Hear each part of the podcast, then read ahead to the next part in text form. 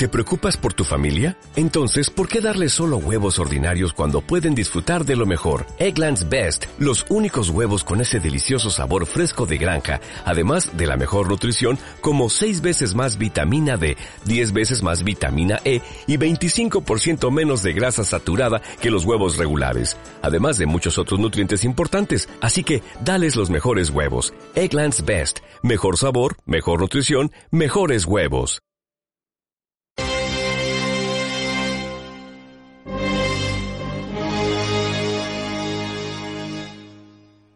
La voz del sigilo.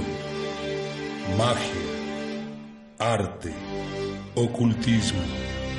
Ciencia. Literatura.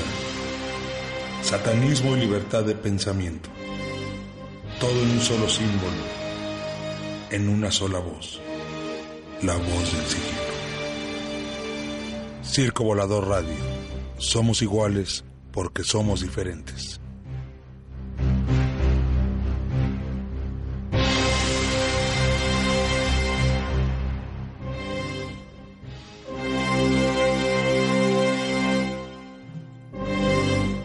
¿Qué tal amigos? Bienvenidos a este programa La Voz del Sigilo. La verdad ante todo. Estamos transmitiendo desde Circo Volador Radio para todo el mundo. Nuestro jefe en los controles, mi queridísimo Genaro, brother. Este, y bueno, eh, vamos a, a se escucha otro programa. No, pero ya estamos, ya estamos en, en- vivo en, radio y en el en vivo aquí en página de La Voz del Siglo. Diana, saludos, saludos. Eh, vamos a comenzar una una serie de programas que se ha titulado Las mentiras de la iglesia. Y como lo comentaba, eh, no, no es que nosotros tengamos un odio hacia ellos, pero las cosas como son, hay que decirlas tal cual son. ¿no? Y, nuestro lema de la verdad ante todo tiene que prevalecer, prevalecer y al final de cuentas es nuestra labor que así sea. Para eso, como les comentaba, consíganse papel, pluma, porque va a haber ciertos datos que igual les interesa estar apuntando y pues para que no se les vaya, ¿no? Eh, vamos a sacar los libros. Disculpen si de repente voy a estar leyendo porque es muchísima información, pero pues la idea es esa, ¿no? Que, que sean programas demasiado completos.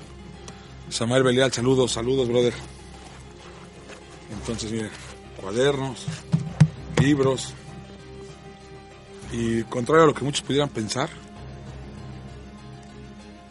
mi Biblia. Y a mí no me da pena mostrarla, al contrario, mucha gente ha de pensar, ¿no? ¿Qué hago yo con algo así? Pero pues es un libro, es conocimiento. Y miren que hay bastante ahí. Y bueno, lo traemos porque vamos a consultar ciertos pasajes bíblicos y vamos a platicar acerca de ello, ¿no? Eh, cualquier duda, comentario, participen, compartan el programa, por favor. Eh, es importantísimo para nosotros que esta serie de programas y que este mensaje llegue lo más lejos posible para que sea difundido por todo el mundo, ¿vale? Pues comencemos porque como les repito es muchísima información y no nos va a dar tiempo. Precisamente por eso no se pierdan ningún programa para que no quede, como va a ser la continuación uno del otro, pues el que se pierda un programa pues ya no va a saber, no va a entender la secuencia que traemos. Entonces, pues vamos a comenzar. Y conoceréis la verdad, y la verdad os hará libres. Versículo que se encuentra en Juan 8:32. Qué paradoja que un libro plagado, pero plagado de mentiras, eh, para manipular a la gente hable de la verdad. Veamos qué dice la iglesia acerca de lo que es la mentira. La mentira es la ofensa más directa contra la verdad. Mentir es hablar u obrar contra la verdad para inducir a error al que tiene derecho de conocerla. lesionando la relación del, del hombre con la verdad y con el prójimo. La mentira ofende el vínculo fundamental del hombre y de su palabra con el Señor. Otra paradoja que de verdad es bastante, bastante increíble es ver cómo tienen o creen tener la moral para hablar acerca de lo que es verdad y de lo que es mentira, o de lo que es bueno y de lo que es malo. Uno no puede dejar de sorprenderse cuando se hace consciente de que el 80% de los seguidores cristianos, sea cual sea su vertiente, pero en este caso creo que aquí entra un poquito más el, el sistema católico, eh, no conocen la Biblia. El cristianismo eh, tiende más a estudiar eh, versículos y todas sus prédicas los domingos, pues sí tienen más que ver con, con los versículos bíblicos, pero en el caso de la Iglesia Católica sí me doy cuenta que gran parte de sus seguidores pues no conoce.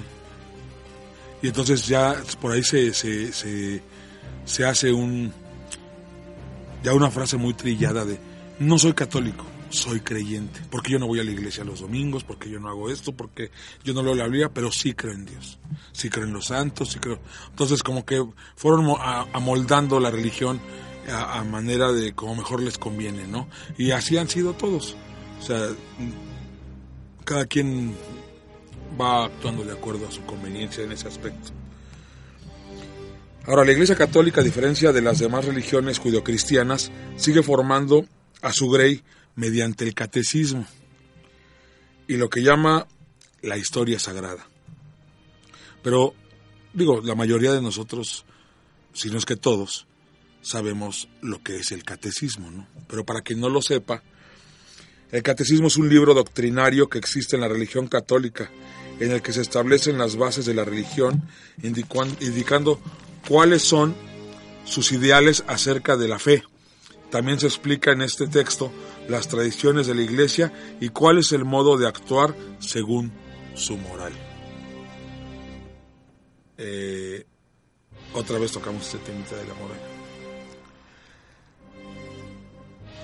Ahora, hay algo aquí que, para lo cual la Orden Satanista de México, y ahí sí hablo por la Orden, no nada más por mí, sí está demasiado en contra, ¿no? El hecho de usar el catecismo, ustedes saben a qué edad se comienza esa enseñanza. Nos lleva al punto en algo, en, en lo que para nosotros consideramos algo aberrante y aterrador que es el hecho de adoctrinar a un infante, ¿no? De no darle la oportunidad de elegir, sino más allá es el hecho de, de, de decirle lo que para ellos creen que es bueno, pues que debe creer. Si ustedes normalmente familiares, yo hice esa pregunta a mis familiares y les digo, ¿tú por qué crees en esto? No, pues me lo inculcó mi mamá, mi abuelita, la tradición familiar, toda mi familia es cristiana, toda mi familia es eso, San Judas Tadeo, la Virgen, X, lo que sea. Pero viene más por el adoctrinamiento que porque realmente ellos se hayan tomado la decisión de creer en algo. Y eso, eso, eso es, es malo, ¿no? porque es un acto... Yo no juzgo a los padres que lo inculcan, sino a la enseñanza de la iglesia, porque ellos saben que teniendo al niño, que es donde más absorbe información, y, con la famosa primera comunión, un sacramento que no es bíblico, es inventado por la Iglesia Católica, bueno, pues a final de cuentas, eh, con ese pretexto de la primera comunión se les mete a los niños el famoso catecismo. De esa manera, pues es fácil entrar en la psique del niño y mantenerlo cautivo, ¿no? La cuestión aquí es que nosotros nos hemos dado cuenta en, estudios que hemos hecho que al paso de los años, pues antes la religión católica era mayoría y creo que sigue siendo mayoría, pero ya la, la gente ya busca otras cosas porque no ofrecen una solución real para la gente. Mucha gente sigue siendo fiel devota mucha gente ya no, y por eso viene el protestantismo, y por eso vienen otras, el budismo, y, y, todo. Y dentro de esas opciones está el satanismo. Y, y, y mucha gente se ha acercado a nosotros, gracias a que somos una opción más, ¿no? Y se identifica con nuestros ideales, y se identifica con nuestra manera de pensar, y qué bueno, ¿no? Cada vez somos más, y eso nos da mucho orgullo. Ahora, pasemos a lo siguiente. La parte de la Biblia que hoy conocemos como Antiguo Testamento es un conjunto de una cuarentena de libros más o menos, que, se, que pretende recoger la historia y las creencias religiosas del pueblo hebreo que, aglutinado bajo la nación de Israel, apareció en la región de Palestina durante el siglo XIII Cristo. Los análisis científicos han demostrado que buena parte de los libros legislativos históricos, proféticos o poéticos de la Biblia son el producto de un largo proceso de elaboración durante el cual se fueron actualizando documentos antiguos, añadiéndoles datos nuevos e interpretaciones diversas en función del talante e intereses de los nuevos autores. Entonces, aquí hay un mensaje entre líneas, que por ahí la famosa eh, frase esa que dicen que la Biblia está escrita por la inspiración de, del Espíritu Santo, bueno, pues déjenme decirles que no. Pero eso lo vamos a ver más adelante. De este proceso provienen anacronismos tan sonados como el del libro de Isaías, profeta del siglo este, 8 antes de Cristo, donde aparece una serie de oráculos fechables sin duda en el siglo VI antes de Cristo, dado que se menciona al rey persa Ciro. La imposible relación de Abraham con los filisteos, descrita en Génesis 21:32, cuando ambos estaban separados aún por muchos siglos de historia. El atribuir a Moisés un texto como Deuteronomio que no se compuso hasta el siglo VII antes de Cristo, el denominar Yahvé al Dios de Abraham y los patriarcas cuando este nombre no será revelado sino mucho más tarde a Moisés en el Éxodo 6. La iglesia y todos seguidores sostienen que todos los textos incluidos en el canon de las Sagradas Escrituras han sido escritos bajo la inspiración del Espíritu Santo. Pero la cuestión de ser una obra de Dios, que todo lo sabe, porque todo lo ha creado, y de él todo depende, pues casa muy mal con el cúmulo de propósitos que se afirman en la Biblia, ¿no? Basta recordar la definición que Dios hace de su creación del mundo en el Génesis para darse cuenta de que la narración divina, y eso es eh, algo que quiero dejar bien en claro, no es más que un deficiente recuento de los mitos cosmogónicos mesopotámicos y que su descripción de la búsqueda celeste, por ejemplo, no difieren en nada de lo que hacían los sacerdotes caldeos o egipcios. Ahora vamos a detenernos un poco en este punto, ¿no? Vamos a analizar esas viejas culturas. Los sumerios, una eh, existieron en el año 3500 antes de Cristo, pueblo que vivió en el sur de Mesopotamia, entre los ríos Tigris y Éufrates desde finales del siglo IV a.C. Su religión era politeísta y tenían varios dioses para su protección. Existía la trinidad de dioses mayores, Enlil, Enki y Ea. Los acadios, los semitas, ejercieron la hegemonía en la religión mesopotámica a partir del año 2334 a.C. Adoptaron estas mismas deidades cambiando su nombre. Las tradiciones semita hebrea y posteriores tienen muchos mitemas comunes con la mitología sumeria.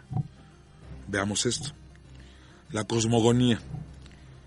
Namu creó el cielo y la tierra. Su hijo Enlil creó la atmósfera, el viento, la tormenta y separó el día de la noche. Enlil y Ki crearon los animales y las plantas y también crearon a los hombres para servir a los dioses. En la creación de la mujer, Ki creó con la costilla de Enki una diosa, Ninti, que significa mujer de costilla. El paraíso lo creó Enki. Era un lugar donde el hombre podía vivir sin miedo a los animales, un lugar sin terror. Pero Enki descubrió un comportamiento inadecuado en los humanos y los expulsó. Ahora bien, podemos ver que Dios tampoco estuvo demasiado acertado cuando adjudicó a Moisés la misma historia mítica que ya se había escrito cientos de años antes, referida al gran gobernante sumerio Sargón de Akkad, que entre otras lindezas nada más nació, fue depositado en una canasta de juncos y abandonado de su suerte en las aguas, en las aguas del río Éufrates, hasta que fue rescatado por un aguador que le adoptó y le crió. Este tipo de leyenda, conocida como, el, como modelo de salvados de las aguas, es universal y al margen de que de Sargón y Moisés figura en el currículum de Krishna, Rómulo y Remo, Perseo, Ciro, Avis. ¿De verdad Dios sabía que estaba plagiando una historia pagana? Ahora hablemos de otro gran plagio, de otra leyenda sumeria mucho más antigua, la del ciclo de Siusudra. ¿Alguien sabe qué es el ciclo de Siusudra? Bueno, es cuando los dioses deciden destruir a la humanidad a causa de las muchas culpas cometidas por esta. Sin embargo, un dios, Enki, advierte al rey Siusudra de Shuruppak de, de lo que se avecinaba, ordenándole la construcción de una nave para que pudiera salvarse con su familia junto a animales y plantas de todas clases. El diluvio al fin se produjo y destrozó todo tipo de vida, así como los lugares de culto, convirtiendo la humanidad en barro. Después de siete días y siete noches, el diluvio cesó y Siusudra pudo salir de la barca. Ahora, bueno, ya se dieron cuenta como hay mucha, mucha similitud en todo lo que estamos viendo de las religiones mesopotámicas y bueno, la religión de los hebreos. Hay ciertas cosas que causan muchas dudas y en algún momento en una plática que tuve yo con un pastor, le cuestionaba yo ciertas cosas como la que les voy a decir ahorita. Pues no me supo contestar. Y gracias a ello fui corrido de esa iglesia. Entonces, por burlón, pero bueno. Chequemos esto. Mm, para esto es necesario que consultemos la Biblia. Eh, para quien la tenga a la mano, consúltela. Para quien no, apunte.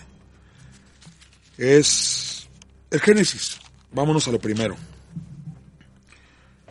Va a ser una lectura un poquito larga, pero lo que quiero es que pongan atención y, chequen el mensaje que, quiero que entiendan. Ok, estamos en Génesis. Mm. Perfecto. Comenzamos. En el, en el comienzo del todo, Dios creó el cielo y la tierra. La tierra no tenía entonces ninguna forma. Todo era un mar profundo cubierto de oscuridad y el Espíritu de Dios se movía sobre el agua. Entonces Dios dijo, que haya luz. Y hubo luz. Al ver Dios que la luz era buena, la separó de la oscuridad. Y la llamó día y a la oscuridad noche. De este modo se completó el primer día. Después Dios dijo, que haya una bóveda que separe las aguas, para que éstas queden separadas. Y así fue. Dios hizo una bóveda que separó las aguas. Una parte de ellas quedó debajo de la bóveda y otra parte quedó arriba. A la bóveda la llamó cielo. De este modo se completó el segundo día. Y entonces Dios dijo, que el agua esté debajo del cielo, se junte en un solo lugar para que aparezca lo seco. Y así fue. A la parte seca Dios la llamó tierra y al agua que se había juntado la llamó mar. Al ver Dios que todo estaba bien, dijo, que produzca la tierra toda clase de plantas, hierbas, que den semilla y árboles que den fruto. Y así fue. La tierra produjo toda clase de plantas, hierbas que dan semilla y árboles que dan fruto. Y Dios vio que todo estaba bien. De este modo se completó el tercer día. Entonces Dios dijo, que haya luces en la bóveda celeste, que alumbren la tierra y separen el día de la noche, y que sirvan también para señalar los días, los años y las fechas especiales. Y así fue. Dios hizo las dos luces, la grande para alumbrar de día y la pequeña para alumbrar de noche. También hizo las estrellas. Dios puso las luces en la bóveda celeste para alumbrar la tierra de día y de noche, y para separar la luz de la oscuridad. Y vio que todo estaba bien, y de ese modo se completó el cuarto día. Luego Dios dijo, que produzca el agua toda clase de animales, y que haya también aves que vuelen sobre la tierra. Y así fue. Dios creó los grandes monstruos del mar y todos los animales que el agua produce y que viven en ella, y todas las aves. Al ver Dios que así estaba bien, bendijo con estas palabras a los animales que había hecho. Que tengan muchas crías y llenen los mares, y que haya muchas aves en el mundo. De este modo se completó el quinto día. Entonces Dios dijo, que produzca la tierra toda clase de animales domésticos y salvajes, y los que se arrastran por el suelo. Y así fue. Dios hizo estos animales y vio que todo estaba bien. Entonces dijo, ahora hagamos al hombre. Se parecerá a nosotros. Cuidado con eso. Se parecerá a nosotros. Y tendrá poder sobre los peces, las aves, los animales domésticos y los salvajes, y sobre los que se arrastran por el suelo. Cuando Dios creó al hombre, lo creó parecido a Dios mismo, hombre y mujer los creó, y les dio su bendición. Tengan muchos, muchos hijos y llenen el mundo y gobiernenlo, dominen a los peces y a las aves y a todos los animales que se arrastran. Después les dijo, miren, a ustedes les doy todas las plantas de la tierra que producen semilla y todos los árboles que dan fruto. Todo eso les servirá de alimento. Pero a los animales salvajes, a los que se arrastran por el suelo y a las aves, les doy las hierbas como alimento.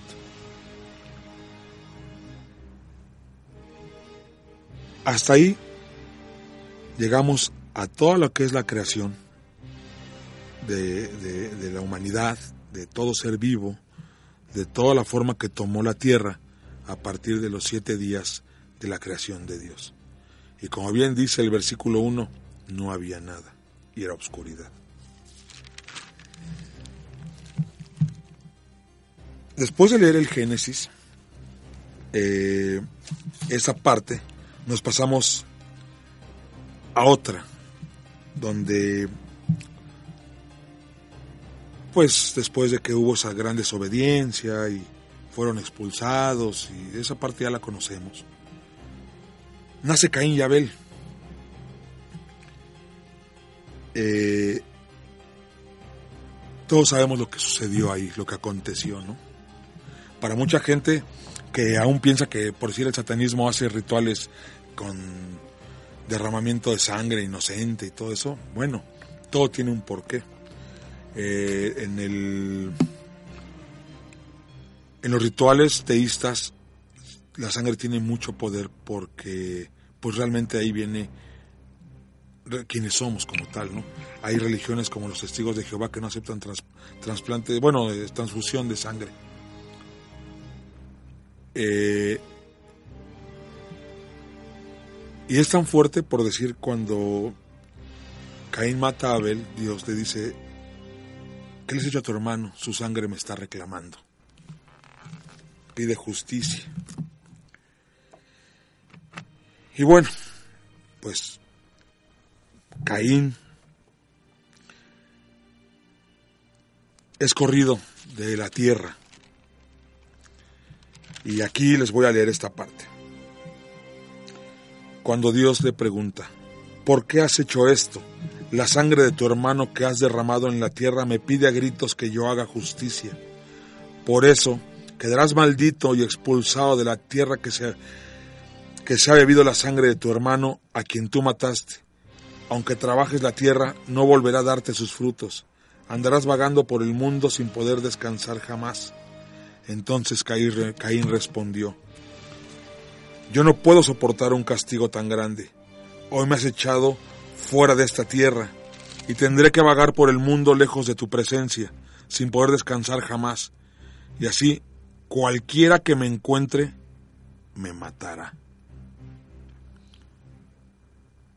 Hasta ahí yo podría entender que sería un animal, el que lo encuentre. Recordemos que no había... La creación del hombre viene con Adán y con Eva, ¿no? Según Génesis. Pero el Señor le contestó, pues si alguien te mata, será castigado siete veces.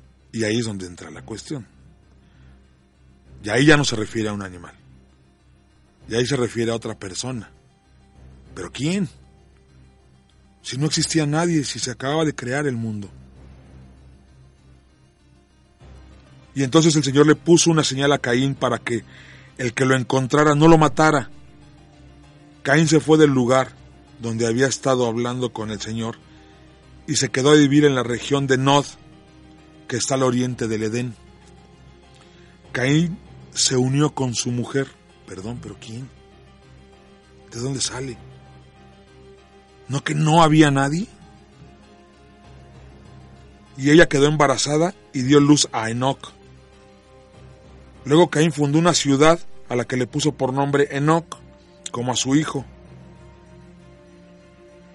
Sí queda más o menos a qué punto quería llegar. Hay una severa contradicción ahí entre lo que es la creación. O existía más gente o no existía. ¿O qué pasó ahí? Y es algo que en algún momento estuve platicando con el pastor Arturo. Y pues no supo qué decir. Y entonces me reí y me corrieron.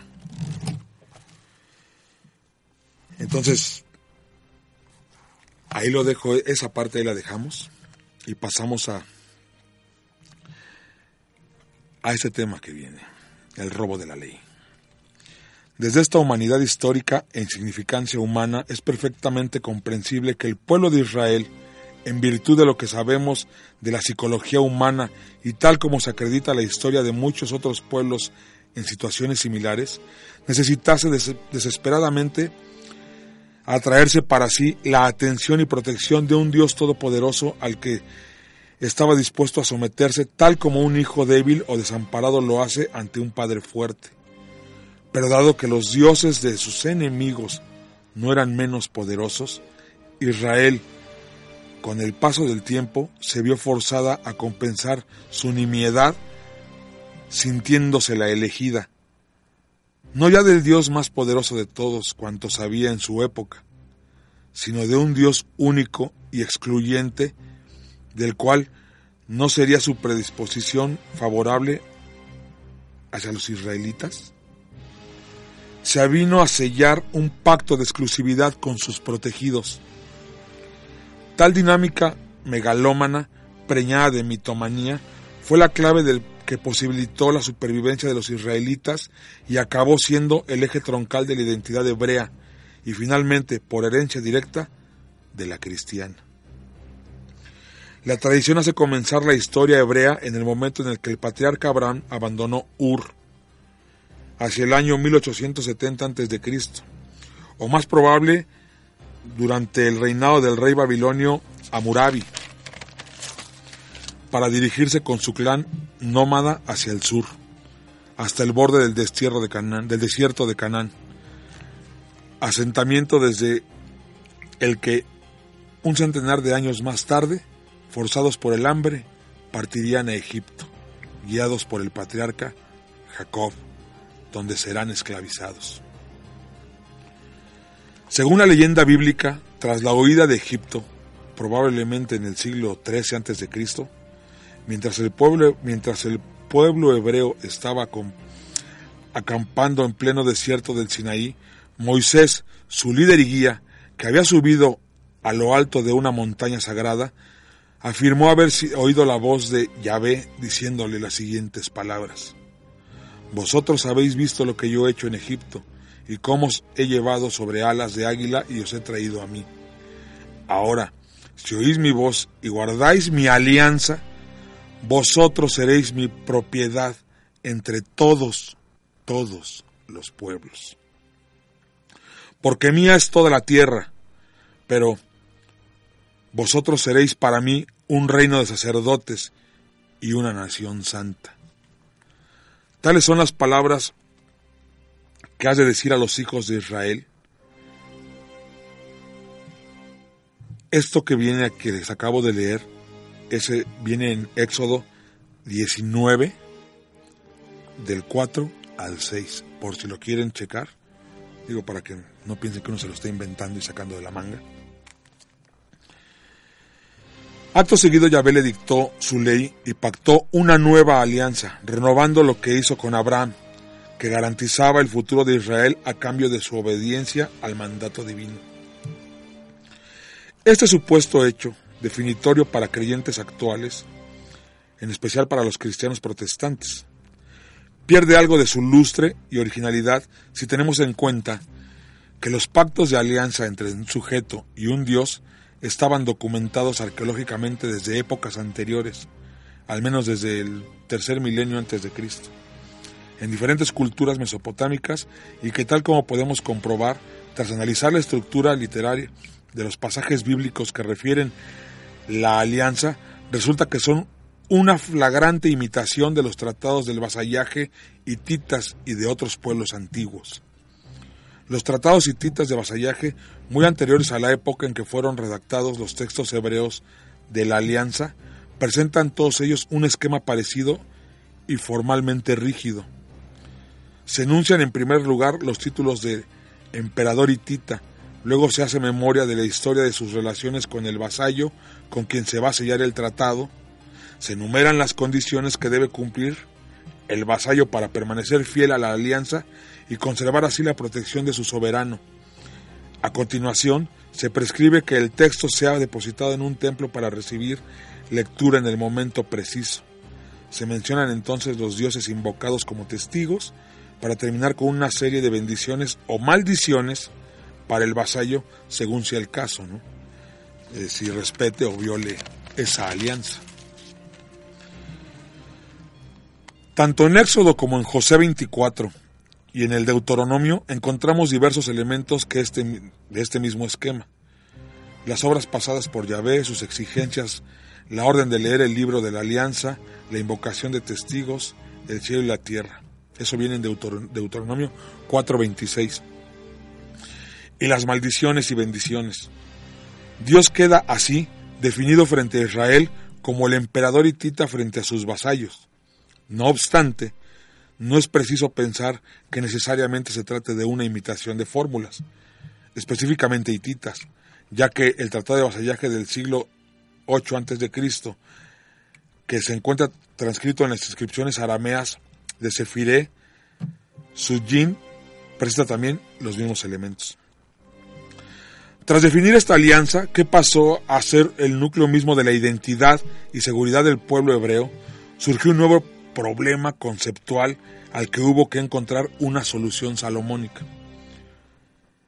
Dado que los hombres, por culpa de su voluntad flaqueante, no eran capaces de respetar continuamente lo pactado con Yahvé, que, por el contrario, era la perfección y la fidelidad absoluta, y que ello debía comportar la ruptura del pacto de vasallaje, con todas sus maldiciones añadidas, se tuvo que dar un paso hacia el vacío teológico, y se añadieron a Yahvé nociones como la misericordia y la gracia, de las que carecía el Dios de los antepasados de Israel, el anónimo Dios de Abraham o Dios el Padre.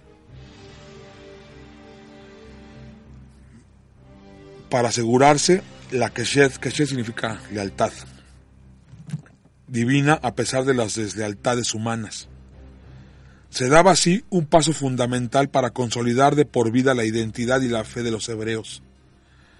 Ahora, afirmar que el monoteísmo nace del judaísmo es una verdadera mentira. Se piensa que es Egipto de los faraones donde nace la primera religión monoteísta de la historia, en la dinastía 18 del faraón Akenatón. Un saludo, por cierto, a mi gran Gus, que tengo siempre, siempre la... Entramos en unas pláticas que de verdad, como bien lo dijo, se comparten en persona y con una cerveza a un lado. Mi Gus, sigo aprendiendo de ti muchísimo. Te mando un abrazo. Eh, se cree que fue el pionero de la religión monoteísta que luego terminó formando al judaísmo. Ahora, Moisés nunca pudo ser el fundador del monoteísmo judío, tal como se afirma, porque Moisés, fiel a la religión semítica de los patriarcas, practicó el enoteísmo. ¿Qué es el enoteísmo? Es la creencia de que hay un solo Dios sin negar la existencia de otras deidades. Eh, Moisés no creía que existiese un solo Dios, sino varios, aunque él se limitó a adorar al que creyó superior a todos. Ver Éxodo 15.11 y Éxodo 18.11. Para mantener el orden en una sociedad como la israelita de la época, conformada tal como miserables, esclavos, bandidos, era necesario que cualquier ley viniese sancionada con sello sobrenatural, tal como era corriente en todas las culturas de esos días. De ahí la atribución directa a la voluntad de Yahvé que de, del decálogo eloísta de Éxodo 20, 17 que impone un ordenamiento moral o del decálogo ya vista. Eh, hay aquí algunas diferencias, y eso lo vamos a tocar un tema más adelante, del por qué hay una parte que le llama a Dios Yahvé y hay otra parte que le llama a Dios Elohim. Tienen algunas diferencias, pero ese tema lo vamos a tocar más adelante. La sumisión que desciende, que desde el principio de la historia hebrea se rindió a la ley es la fuente de la veneración, que al confundir lo que fueron reglamentos humanos elaborados para posibilitar la convivencia social con la voluntad de Yahvé, cimentaron las bases de una fe religiosa que ha llegado hasta hoy manteniendo el cumplimiento estricto de estos mandamientos como la vía para resultar agradable a los ojos de Dios. Llega una parte para quien ha leído la Biblia que se habla acerca de los profetas. En la historia de Israel, en su evolución religiosa y en la formación del concepto de Dios bíblico que ha llegado hasta el judío-cristianismo actual, no solo tuvieron protagonismo y responsabilidad directa algunos sacerdotes muy influyentes. Un colectivo especial conocido como los Navi o profetas resultó también decisivo a la hora de confeccionar todo ese complicado entramado de textos dichos revelados, ya que, entre otros méritos, a ellos se debe en buena parte la supervivencia del monoteísmo hebreo en territorios donde los cultos cananeos y el sincretismo religioso infiltrado desde los poderosos países vecinos gozó de un fortísimo arraigo popular. Hubo dos tipos de profetas en la Biblia los culturales que ejercían su labor en los templos o junto a ellos y podían colaborar con sacerdotes, y los llamados profetas escritores, que son aquellos cuyo testimonio y profecías se han conservado en los textos bíblicos. Y aquí viene algo muy interesante, pongan atención.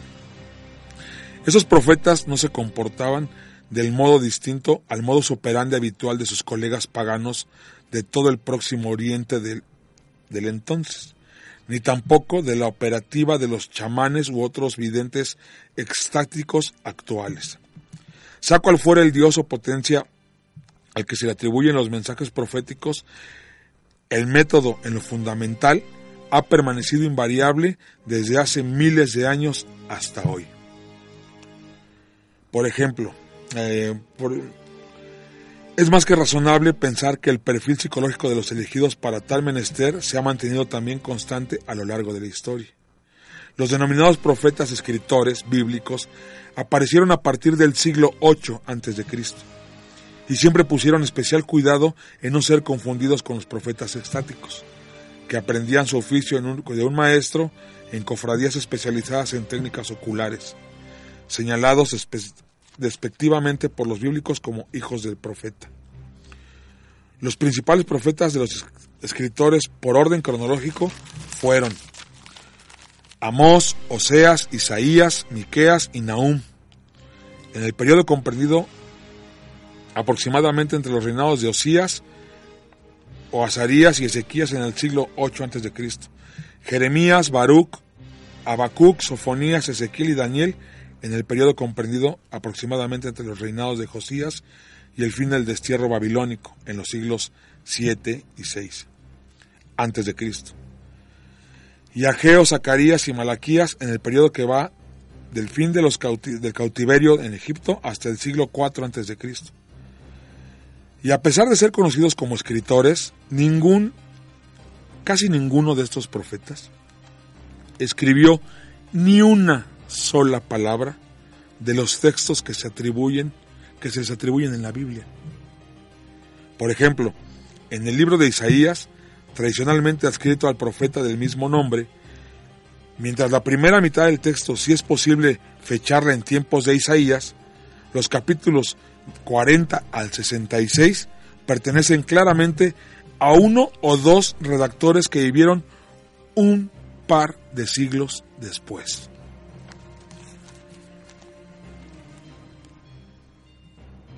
Eso es algo que es uno de los temas que no me quise adentrar mucho con los profetas, porque tendríamos que analizar profeta por profeta para ver en qué fecha aparecen y cómo va cambiando sus profecías y nos vamos a dar cuenta que el profeta escribe muy poco acerca de lo que de lo que se dice de ellos. Y son otros escritores los que continúan eh, escribiendo a nombre del profeta. No me quise adentrar mucho porque sí tendríamos que ver, o sea, lo vamos a hacer, pero ese sería como un tema aparte, porque finalmente aquí lo que tratamos de, de desenredar y vamos de manera cronológica, estamos en el Antiguo Testamento, es cómo es creado el concepto de Dios para los hebreos y el concepto de Dios que tenemos actualmente, ¿no? Y que aún todavía mucha gente sigue pensando que es verdad y no es así.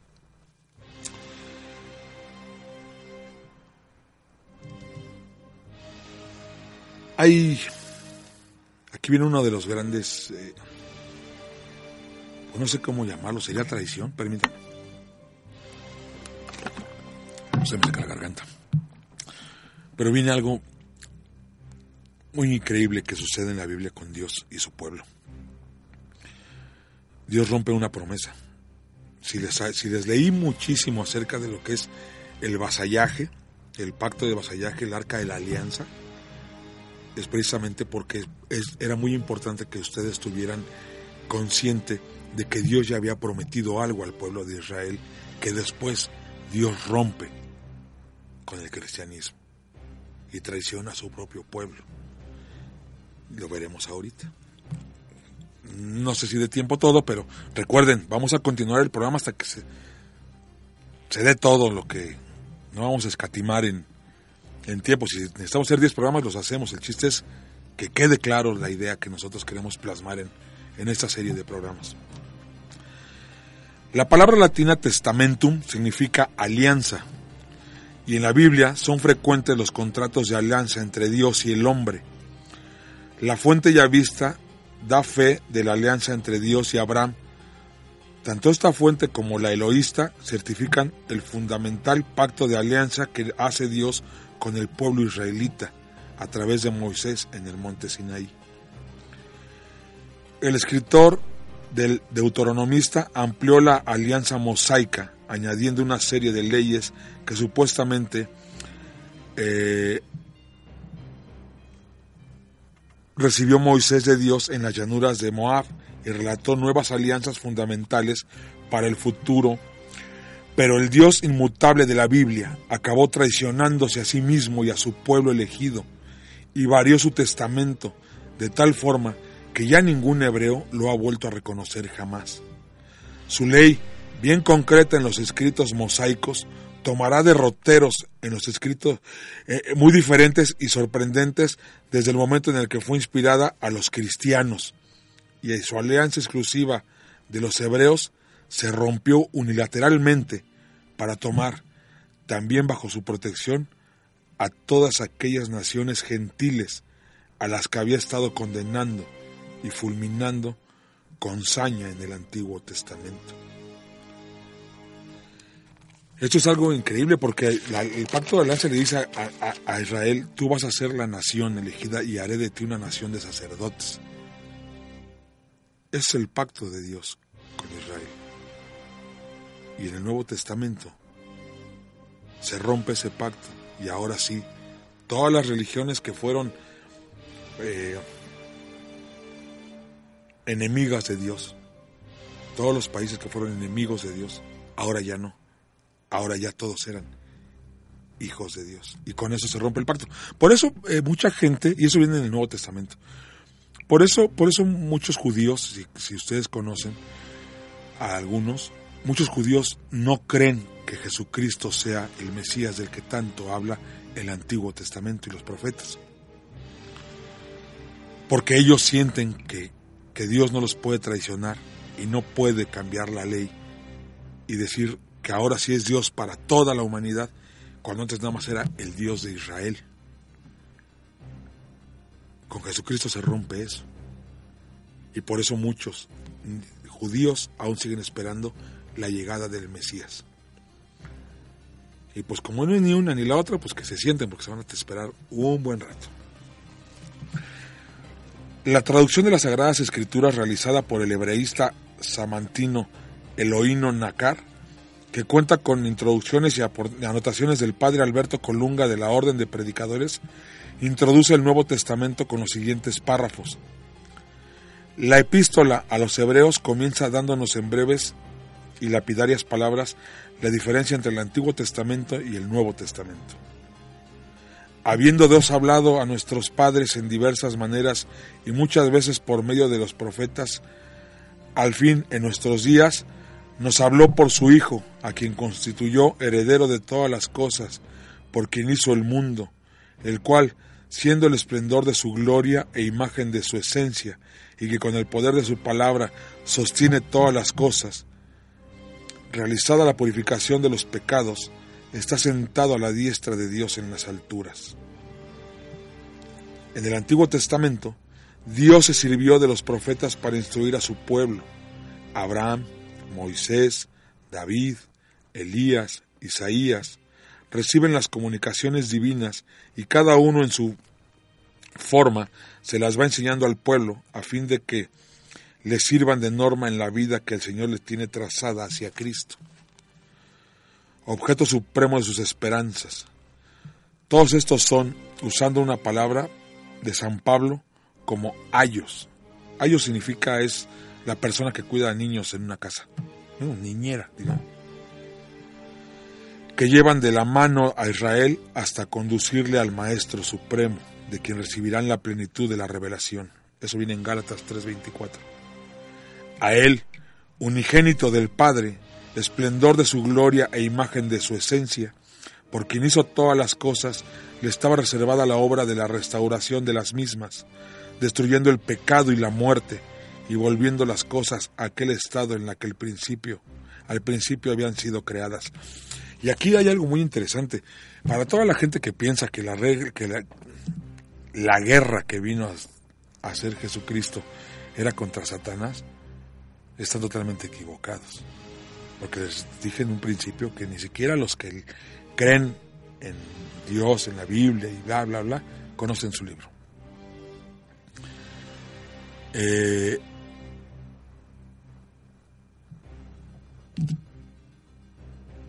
es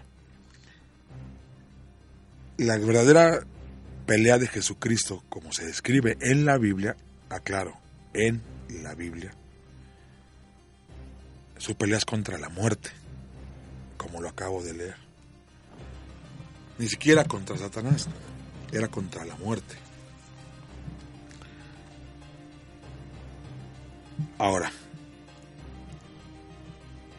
eh, destruyendo el pecado, la muerte y volviendo las cosas a aquel estado en el que al principio habían sido creadas, hasta entregar después al Padre los poderes recibidos y hacer que sea Dios todo en todas las cosas. Esa va en 1 de Corintios 15, 28.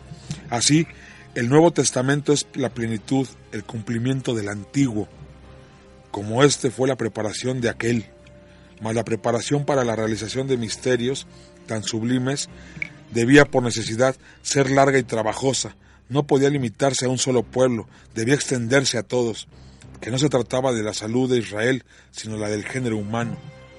Y para esta preparación era, ante todo, preciso que el hombre, caído en el pecado por la soberbia, se convenciese por propia experiencia de su incapacidad de levantarse de su postración para alcanzar la verdad y la vida, para lograr aquella perfección y dicha que aspiraban cuando deseó ser como Dios.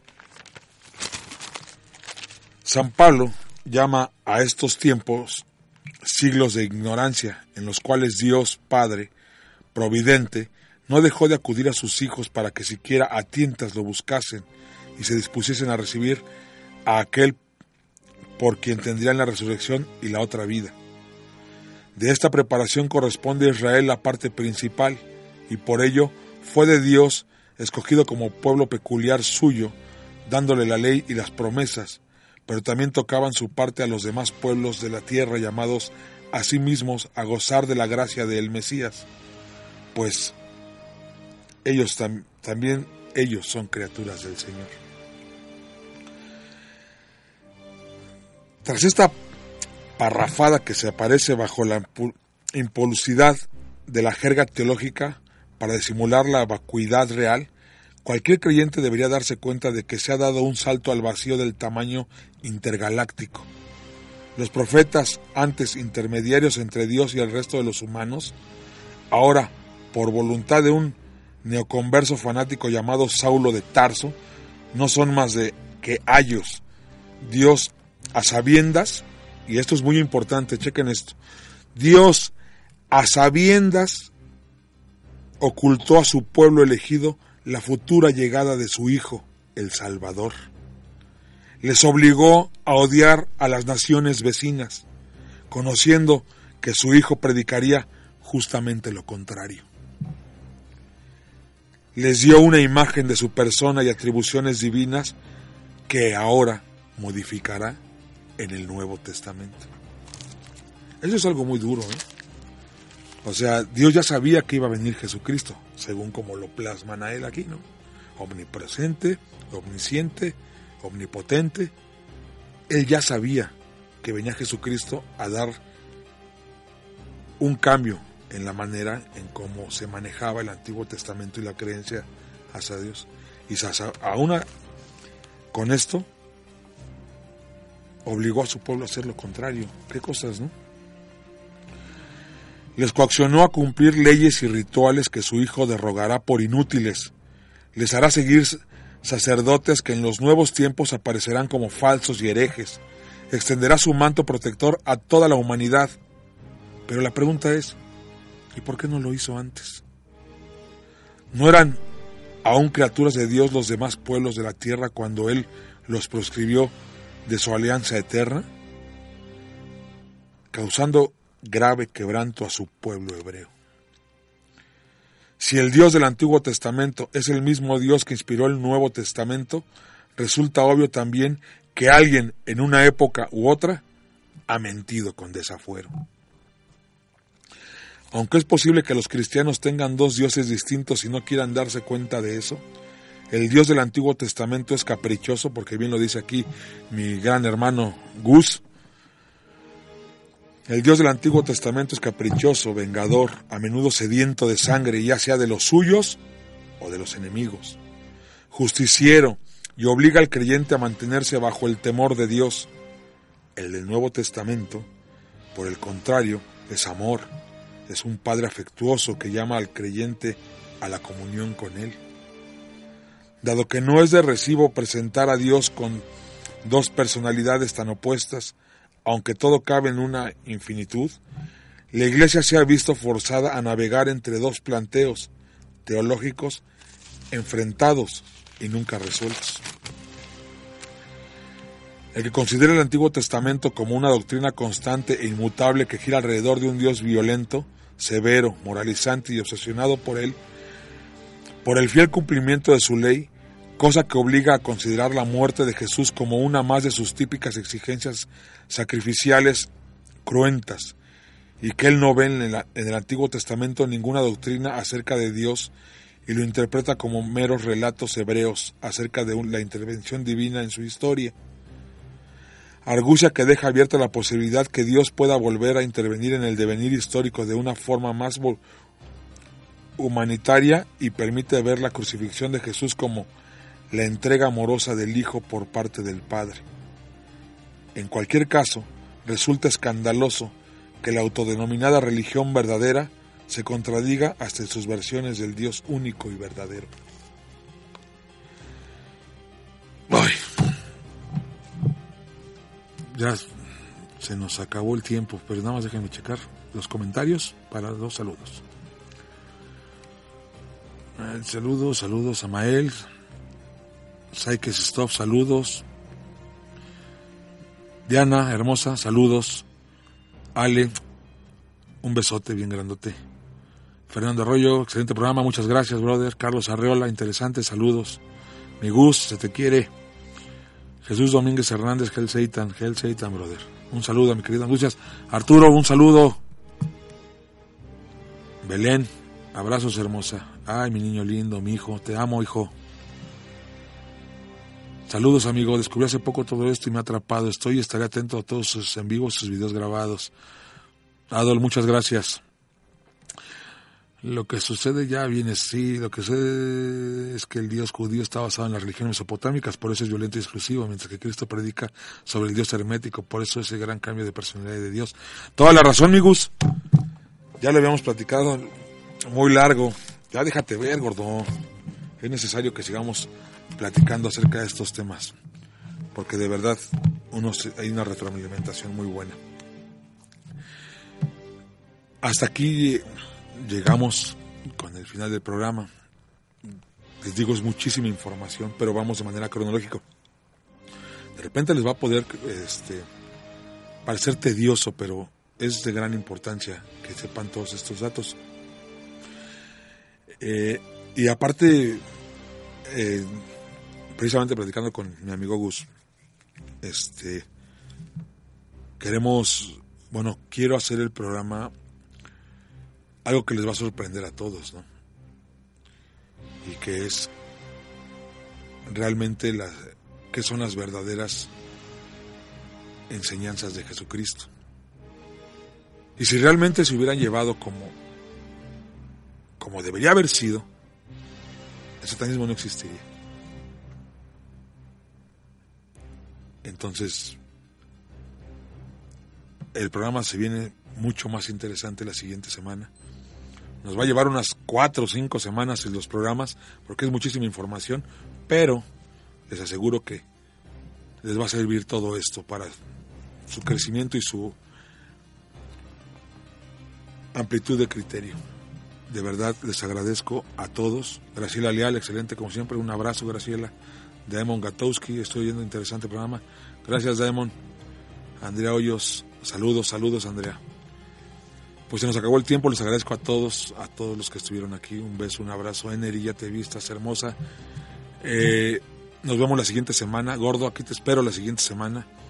A todos, de verdad, de verdad les agradezco mucho que parte de su tiempo se lo dediquen a La Voz del Sigilo, un programa hecho por y para ustedes.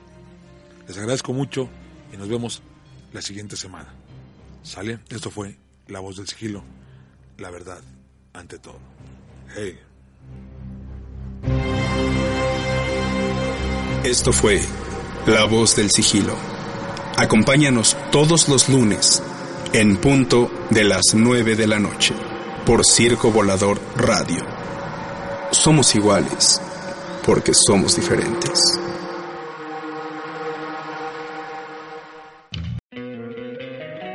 Encantaría tener 100 dólares extra en tu bolsillo? Haz que un experto bilingüe de TurboTax declare tus impuestos para el 31 de marzo y obtén 100 dólares de vuelta al instante. Porque no importa cuáles hayan sido tus logros del año pasado, TurboTax hace que cuenten. Obtén 100 dólares de vuelta y tus impuestos con 100% de precisión. Solo con Intuit TurboTax. Debes declarar para el 31 de marzo. Crédito solo aplicable al costo de la presentación federal con TurboTax Full Service. Oferta sujeta a cambios o cancelación en cualquier momento.